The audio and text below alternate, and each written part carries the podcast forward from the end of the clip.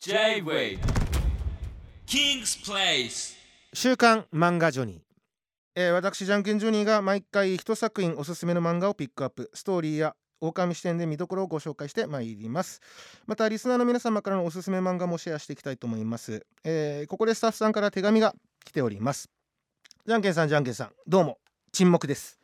えー沈黙はディレクターさんのあだ名です。はい、えー沈黙さんから名探偵コナン。連載30周年を記念した展覧会。連載30周年記念名探偵コナン展が2024年1月12日から来年か池袋のサンシャインシティで開催されますと。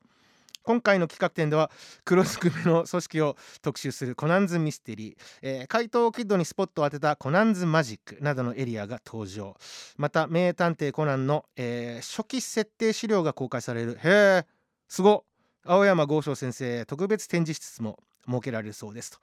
江戸川コナン役の高山みなみさんによる解説が聞ける、えー音声ガイドも用意されているところが豪華ですね。はい。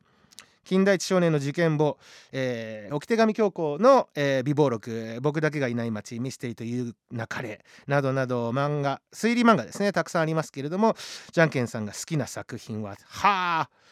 これはまあそれこそコナンも好きですし金田一少年の事件簿はねあのすごい好きでしたね。はい。うん。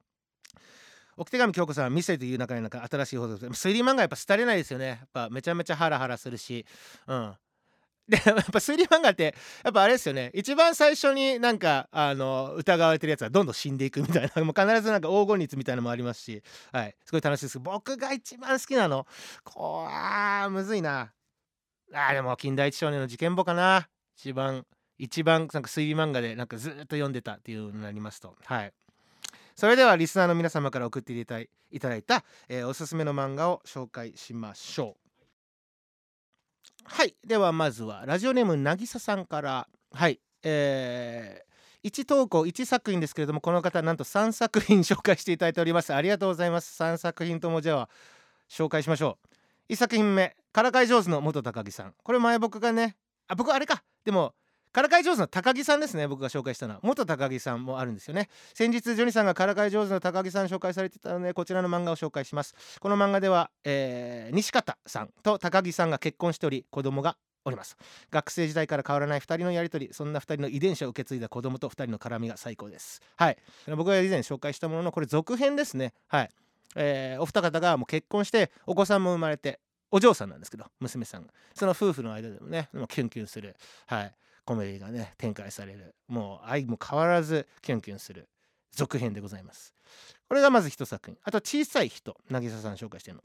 水野光弘、えー小宮純一さん作。主人公の相川健太、えーはサバイバー。幼少期に虐待を受け虐待から生き延びた人のこと、えーであると。そんな主人公の健太が児童福祉士になり、えー自身の経験を生かして虐待をされている子どもたちを救おうと奮闘する話です。虐待の描写が非常にリアルで学べることの多い漫画ですと。なるほど。3作品目学園ベビーシッターズ。時計の針さんからしゅ、えー作。主人公鹿島隆一弟の、えー小太郎さんは飛行機事故で両親を亡くしてしまいますと。そんな2人を同じく、えー飛行機事故で息子夫婦を亡くした森の宮学園という学園の理事長が引き取ってくれることに、えーしかし条件として、えー鹿島隆一。隆一は学園内にある保育ルームのベビーシッターをすることを告げられます。漫画に出てくる小さい子たちがとても可愛く非常に癒されます。また学園に来た直後としばらく経った後の小太郎弟さんかなの表情の変化にも注目ですと。ということで、え3作品、えーまるで漫画の担当者かのようなね怒涛の紹介を渚さんにしていただきましたけれどこの3作品紹介させていただきました。はい、えーでは続きましてラジオネームりょうさんから、えーじゃんけんさんじゃんけんさんこんばんは。おすすめ漫画紹介します。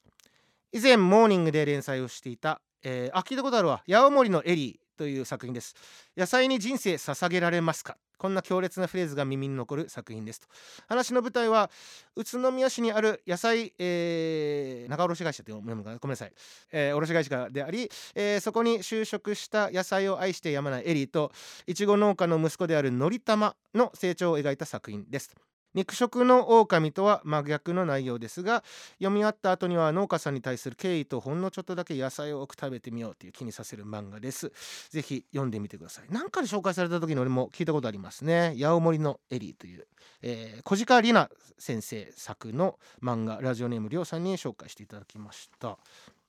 えー、続きましてお三方目ラジオネームマイチングハトコさん。ラジオネームマイチングハトコさんからの紹介。出た4コマ漫画的なものはじゃんけんさん読まれたりするのでしょうか？おすすめしたいのは不条理漫画の代表格。吉田戦車先生の「映るんです」でございます。古い漫画ではありますが令和の時代に読んでも変わらぬ面白さでありますと。人にはそれぞれ笑いのツボというものがありますので読む人を選ぶ作品でもあると思うのですがシュールでじわじわくるお笑いが大好物の私にはもうたまらなく、えー、面白くて語り出したら止まらないほどですが人によっては面白さが全然わからないとのことなので笑いのツボって本当に不思議だなと都会の狭い空を見上げましたと。はい。やはり笑いのツボが合うかどうかって人間関係を形成する上でとても大事ですよねと。はい。じゃんけんさんもお笑いの好み的に嫌いじゃないと思うので何も考えたくない時にぜひ一度読んでいただきたい作品です。ということで。映るんです。はい。以上、えー、3じゃないや。5作品紹介させていただきましたけれども。そうですね、えー、この中ではではですね。うん。どれも面白そうですが映るんです。吉田選手さん。はい。僕も読んだことありますのでついでに私も一票投じさせていただきます。ラジオネームマイチングハトコさんありがとうございます。あまあおっしゃる通り不条理漫画の代表格でありましてもうめちゃくちゃ面白いです。もう一世を風靡しましたね吉田戦車さんの。あの一番代表的なキャラクターはなんかおっさんがカワウソのなんかぬいぐるみをかぶってるように見えてるんですけどカワウソです。まあその人が、まあ、主人公というかあメインキャラクターではあるんですけれども、まあ、とにかく不条理ギャグ漫画の代表格ですね。えー、と以前ねバカリズムさんが自分の自分を形成してる、はい、そのギャグとか笑いのツボを形成してる漫画の一作品としても挙げてるぐらいで、はい、もう非常に面白いです。はい、ぜひですねお笑いが好きな人とかそういったシュールな笑い、えー、ユーモアがね好きな人は必ずやツボにはまると思いますので読んでみてください。吉田戦車さん映るんです。はいでは僕も一作品紹介したいです。僕が紹介するというよりもえー、我がバンドのですねドラマーのスペアリブさんから紹介していただきまして僕も読みました、えー、じゃんけん絶対好きだよということで読んだんですけども好きですめちゃめちゃ面白かったですスペアリブさん推薦の漫画ご紹介しますね、えー、はじめアルゴリズムという漫画です三原和人先生作のですね、えー、数学漫画でございますね。はい。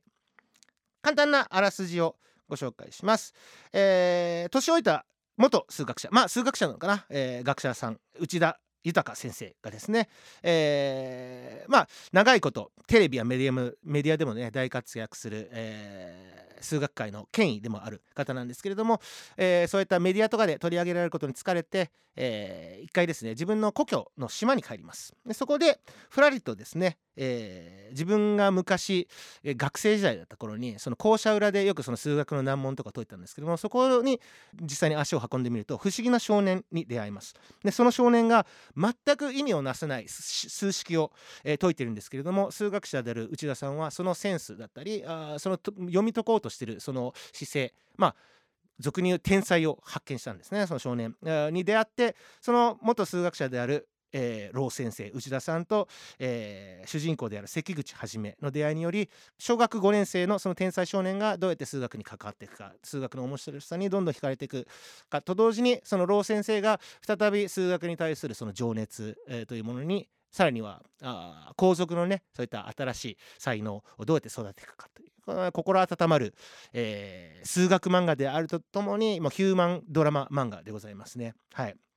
非常に勉強することに対するその心理というかものすごくあものを学ぶ。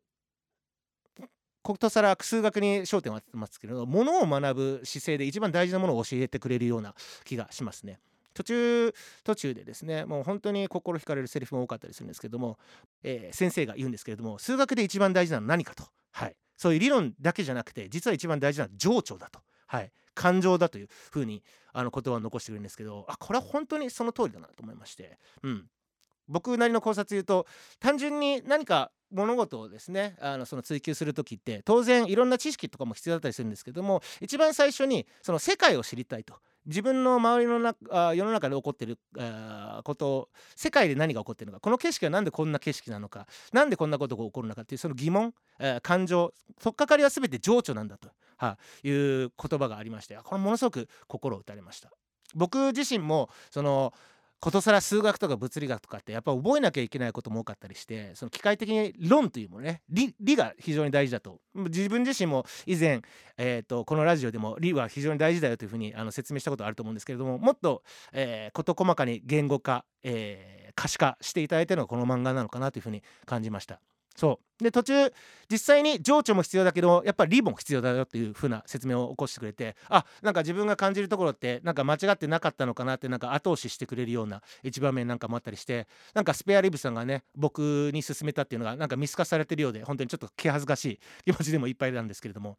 非常に深い漫画でございました。はい。あのー、スペアリブさん紹介していただいて僕がこのラジオで多分紹介する漫画に困ってることをね 聞きつけてあの教えてくれたと思うんですけれども素晴らしい作品をご紹介いただきました「はじめアルゴリズム」という漫画です。ぜひ関心ある方は読んでみてください。というわけでいかがだったでしょうか。えこんな感じで皆さんもお好きな漫画ぜひシェアしてください。お便りはキングスプレスのホームページからどうぞ。J-Way King's Place